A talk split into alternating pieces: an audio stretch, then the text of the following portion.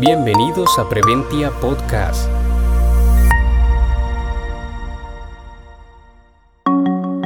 Un espacio para conocer temas de estudios relacionados a la diabetes y sus complicaciones. Hoy hablaremos sobre estudio de la American Diabetes Association en su revisión de Diabetes Spectrum de mayo de 2011. Bienvenidos a Preventia Podcast.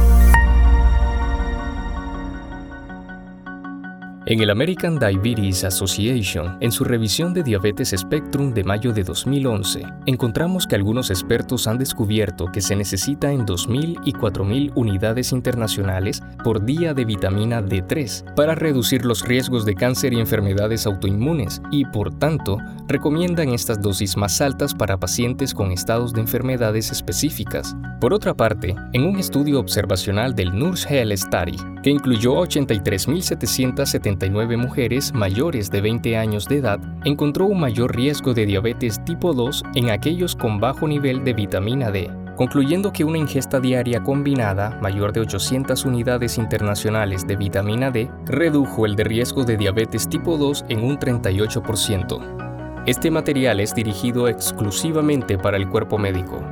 Gracias por su atención. Los esperamos en un próximo Preventia Podcast.